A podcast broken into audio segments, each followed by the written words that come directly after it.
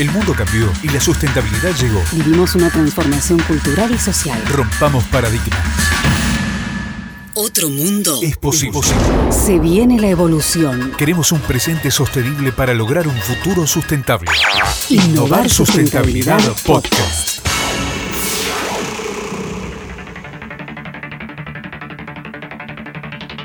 Evitar la propagación masiva y contribuir al control del coronavirus se tornó en una medida vital a nivel país para mantenernos con vida. Bajo el lema Quédate en casa, el Gobierno Nacional implementó el aislamiento social, preventivo y obligatorio. Desde que entró en vigor esta medida, el tráfico por Internet creció un 80% y las llamadas de voz se duplicaron. En el país, solo el 2% de las empresas usa habitualmente el home office, pero ahora, con la pandemia, la modalidad se extendió. ¿Estamos preparados para tan alta conectividad? ¿Y las empresas están listas para adoptar esta nueva rutina? Sebastián Bornik es experto en tecnología, seguridad informática y un apasionado de la educación. En este podcast, él nos dice lo siguiente. Las voces que necesitas escuchar para poner en acción las palabras. Innovar, Sustentabilidad, Podcast. Con Patricia Lafrati. Sebastián Bornik es especialista en tecnología, experto en seguridad informática y un apasionado en la educación. Lo hemos convocado para que nos cuente qué cosas tener en cuenta a la hora de implementar el teletrabajo. ¿Cómo estás, Seba? Hola Pato, ¿cómo estás? Un gusto hablar con vos. Bueno, Seba, quiero agradecerte por estar con nosotros y también por habernos brindado algunas herramientas e indicaciones para que nosotros podamos llevar adelante esta comunicación.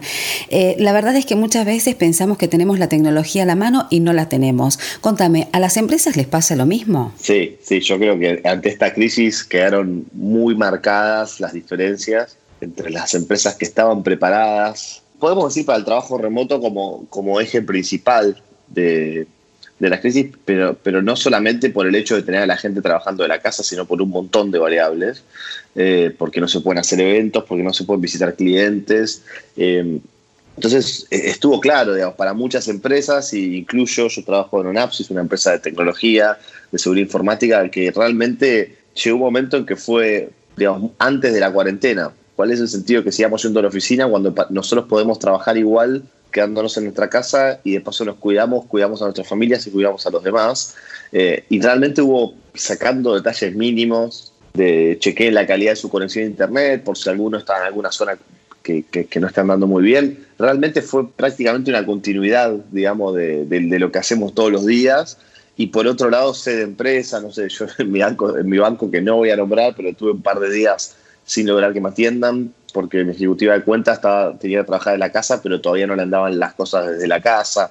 Eh, entonces, creo que quedó muy marcado eh, las empresas que estaban preparadas para esto y las que no, eh, y también como personas también. Yo veo el vaso medio lleno, ¿no? Después de esto, cuando pase todo esto, cuántas cosas vamos a haber aprendido, ¿no? Eh, el tema de trabajar desde la casa, a mí me parece que es un tema súper interesante. Y no, sé hasta dónde seguir hablando sin pimponear con vos, digo, pero el tema de trabajar en la casa hubo muchos debates, hubo mucha gente que se resistía al tema y acá lo tenés.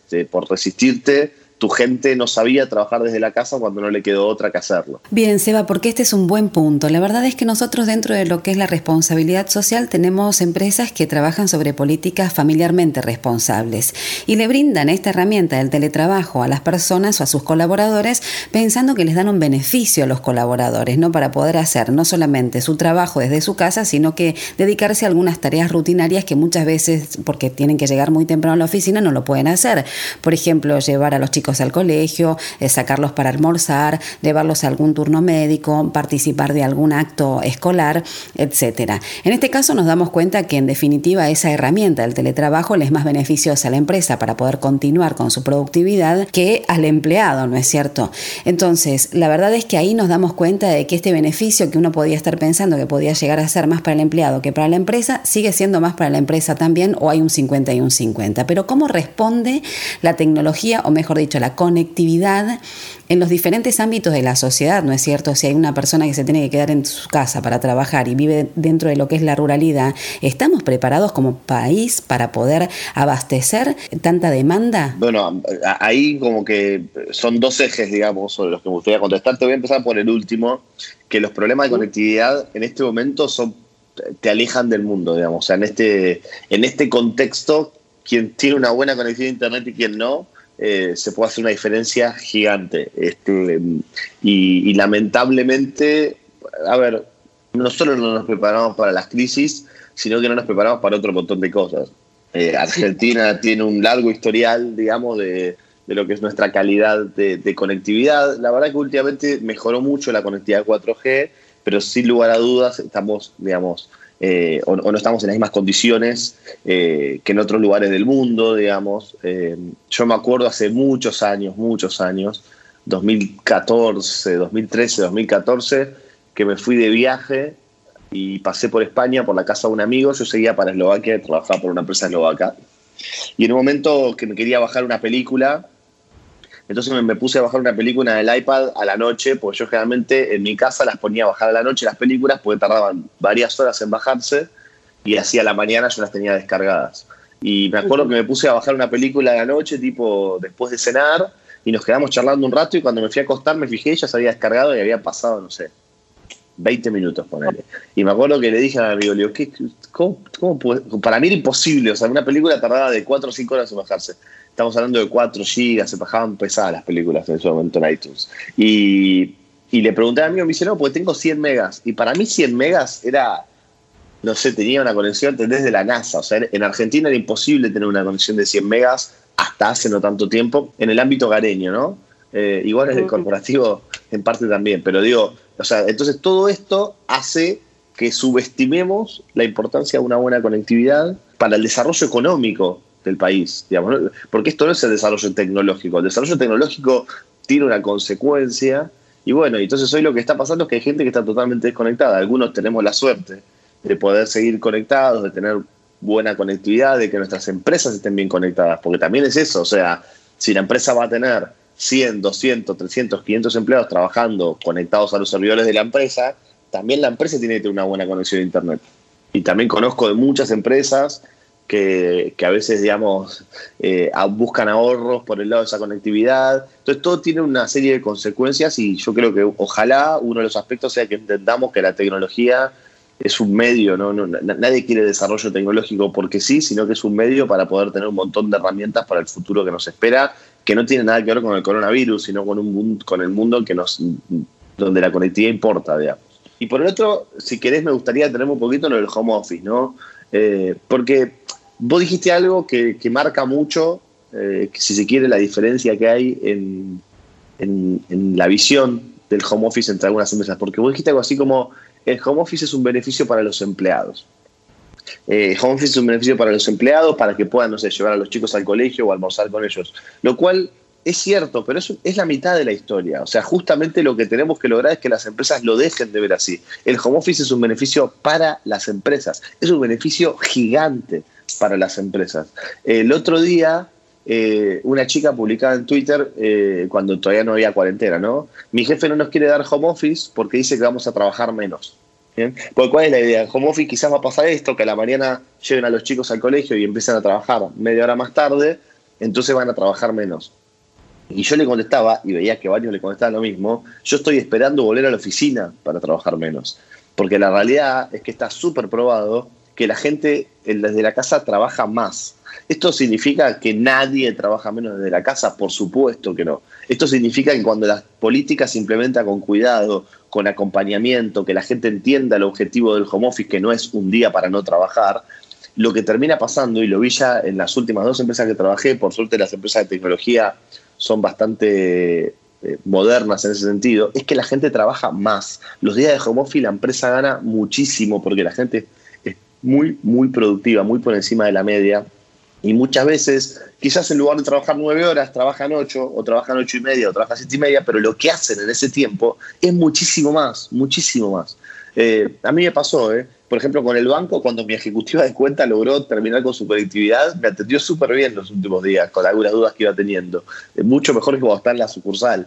Eh, entonces, a mí me parece que, hay que dar un poco vuelta de página y empezar a ver el home office de otra forma. Esto, como me dijiste, es algo súper instalado. O sea, yo me acuerdo en, la primera empresa donde tuve home office, la empresa donde trabajaba antes, las discusiones que teníamos los gerentes, donde muchos no querían implementar home office porque la gente no iba a trabajar ese día. Eh, un delirio, un delirio que, que, cuando lo pusimos nunca ocurrió, o si ocurrió, ocurrió con casos aislados que se podían trabajar eh, y, realmente la media lo que pasaba era un beneficio gigante. Entonces empezar a pensar que el home office es un beneficio para ambas partes. Es un beneficio para ambas partes. Que, y si querés, yo me animo a sumar una tercera pata que es la sociedad. En ciudades con los transportes colapsados, eh, también está buenísimo digamos, saber que nosotros hacemos que la gente viaje un poco menos en transporte público. Eh, no sé, me parece que hay un montón de beneficios, si se quiere, hasta ecológicos para, para, para, las comunidades. O sea que gana, gana el empleado, gana el empleador y gana la sociedad. Bien, Seba, vos mencionaste tu situación con el banco. La verdad es que hoy tenemos que aprender a acostumbrarnos a hacer transacciones vía web, vía internet, vía intranet, con eh, instituciones u organismos en los que no estábamos acostumbrados a hacer este tipo de transacciones. De hecho, hay muchas personas que todavía no están educadas para poder hacer transacciones virtuales de dinero. ¿Cómo hacemos? ¿Cómo nos preparamos? ¿Qué tenemos que tener en cuenta? El tema de la seguridad informática. Contanos un poquito, eh, de alguna manera, cómo estar preparados para esta situación. Bueno, ahí también hay varios ejes para charlar. Eh, digamos, primero, digamos, antes de meternos en la, en la seguridad, el primer eje es, una vez más, al igual que con el home office, con el home office, las empresas que no se prepararon para el comercio electrónico están perdiendo. Eh, una vez más. Este, este es otro ejemplo, otro ejemplo de, subestimar, de querer mantenernos en la vieja escuela. Hoy, hoy estamos en cuarentena total y entonces eso, eso hace que hay comercios que directamente no, no, pueden operar ni hacer envíos. Pero tuvimos unos días donde había como una cuarentena parcial, donde la gente no podía ir a los colegios, eh, donde mucha gente estaba aislada y no podía salir de la casa. Y probablemente en algún momento, cuando terminemos con esta cuarentena total, va a cambiar la matriz de muchas cuestiones. Vamos a empezar a ver el distanciamiento social de otra forma, eh, vamos a empezar a ver el comercio electrónico de otra forma y me parece que es fundamental que, las empresas se preparen. O sea, una, para mí es increíble que haya empresas todavía que, no tengan eh, portales de venta a través de Internet o alguna forma de comercio electrónico complementaria a que vengan a tu local, a que vengan a, tu showroom, a que o a que pidan por teléfono, digamos. Pero eso, en primer lugar, pasa exactamente lo mismo con el home office. Yo he visto y conozco muchas empresas que están ahora viendo cómo hacen para armar su estructura de comercio electrónico y de envíos a través de ventas por e-commerce. Claro, lo van a hacer igual que la implementación de home office a las apuradas y probablemente hasta quizás cuando termine todo este baile concluyan que no es lo mejor porque lo hicieron a las apuradas. Pero me parece una vez más que tenemos que empezar a prepararnos porque aparte yo creo que hay cosas que van a cambiar para siempre. Digamos, por ejemplo, en Argentina era muy poco frecuente hacer las compras del supermercado a través de, Internet. Digamos, estamos hablando de un porcentaje, un porcentaje mínimo de la población comparado con otros países, eh, números bajos, digamos. Eh, y bueno, es probable que cuando pase todo esto no a todo el mundo le resulte tan cómodo ir a amontonarnos al supermercado. Eh, probablemente cambien algunos hábitos. Y yo te puedo decir, porque lo viví en carne propia, que en Argentina los supermercados no están preparados para vender por Internet. Yo tuve que cancelar dos compras en dos grandes cadenas de supermercados y, recién en la tercera, en otra cadena, logré que la página web me responda. Y todo esto fue antes de la cuarentena, porque yo estuve en, aislamiento por haber vuelto de viaje. Por lo tanto, no era en el momento en que estaba todo el mundo dentro de la casa. Y las páginas web no funcionaban. Es decir, te invitaban a que no les compres. ¿Por qué? Porque sabían que al final vos te ibas a levantar y ibas a ir al supermercado. Entonces, cuando termine todo esto y la gente empiece a mirar con otros ojos ir al supermercado, probablemente los que tengan buenas cadenas de distribución por Internet van a ser las que van a empezar a ganar. Bien. Eh, de hecho, si querés, en el, tercer, en el tercer supermercado donde logré hacer la compra, me llegaron la mitad de los productos, porque no manejan stock a través del e-commerce. Es decir, vos pedís y después ven si lo tiene. Es una locura. O sea, es una locura porque hoy están todas las herramientas tecnológicas para que eso no ocurra. Eh, lo que pasa es que hay una decisión de que eso ocurra, hay una decisión de que las ventas por Internet no nos importan porque la mayor facturación viene por las ventas en el local. Y esa falta de visión, tarde o temprano, les va a empezar a, pesar y doy a los supermercados como un ejemplo, ¿no? O sea, claramente esto aplica a cualquier industria. Entonces, ahí tenemos un eje de, la, de la pregunta que vos planteabas. En segundo lugar, si ya nos metemos en el tema de la seguridad informática, empieza a pasar que nosotros como consumidores vamos a empezar a hacer un montón de pagos por vías electrónicas de cosas que no estábamos acostumbrados y mucha gente que no estaba acostumbrada. Hemos, es decir, he recibido muchas consultas los últimos días de, uh, tengo que pagar esto por internet, tengo que pagar esto por allá y tengo miedo. Entonces, en primer lugar, hay que decir que tipo, todo lo que son herramientas de, pago digital digamos, se ha avanzado muchísimo. Eh, yo personalmente no recuerdo haber ido a pagar una factura en persona en los últimos por lo menos dos, tres, cuatro años de mi vida, creo que me quedo corto. Entonces hay un montón de recursos, todo lo que son los sitios eh, bancarios o, las fintech como Mercado Pago, o sea, todos tienen portales de pago que funcionan, que se pueden utilizar sin ningún problema eh, y, digamos, y que no van a representar un riesgo para la gente utilizar esas plataformas. Eh, lo que sí pasa es que muchas veces y este es el último punto que te quería, comentar de, tu pregunta, lo que sí va a pasar muchas veces es que en este contexto van a aumentar los ataques que buscan confundir a la gente para robarle sus datos de tarjeta de crédito. Entonces va a llegar un mail haciéndose pasar por el banco, haciéndose pasar por Mercado Pago, haciéndose pasar por alguien, diciendo tenés que entrar acá, tu contraseña no funcionó, tenés que revaliar tu tarjeta de crédito. Es decir, las estafas por Internet, que no son los sitios oficiales, si no son atacantes, montando sitios falsos para buscar eh, robar los datos, probablemente aumenten o, van a seguir creciendo en la medida en que sepan que la gente utiliza más estos servicios y ahí es donde las personas tienen que cuidarse y saber que lo que siempre tienen que hacer es no caer en las trampas de los mails, ir directamente al sitio oficial, intentar tener las aplicaciones instaladas, intentar hacer las transacciones desde su casa y no desde redes inalámbricas públicas, pero nada de esto quita que podemos pues, que estamos yendo a un mundo donde los pagos electrónicos eh, funcionan y, se usan cada vez más. Bueno, y escuchando tu relato, Seba, la verdad es que lo primero que se me viene a la mente es qué pasa con esas personas que se encuentran en un estado de indefensión absoluta, que no tienen las herramientas como para poder aprender a estar incluidos dentro de lo que tiene que ver con estas cuestiones financieras, económicas, que no saben cómo bajarse una aplicación, que no tienen otra metodología de pago que no sea acercarse a una ventanilla, que no estén inmersos dentro de este nuevo contexto, ¿no es cierto? ¿Qué es lo que hacen? ¿Qué se puede hacer? Y no, ahí, ahí estamos corriendo atrás. Ahí, viene la importancia de, desarrollarnos como país y de, mirar a la, y cito con esto, de mirar a la tecnología como un medio. O sea, no sé cómo decirlo, pero digo, bueno, no sé, cuando pensamos, eh, nosotros en Argentina se habla de que tenemos un tercio de la economía informal, de que, no sé, yo no me acuerdo los números que suele dar, siempre lo dice Alperín de Mercado Libre, pero eh, no sé, la mitad de la gente no tiene una cuenta bancaria.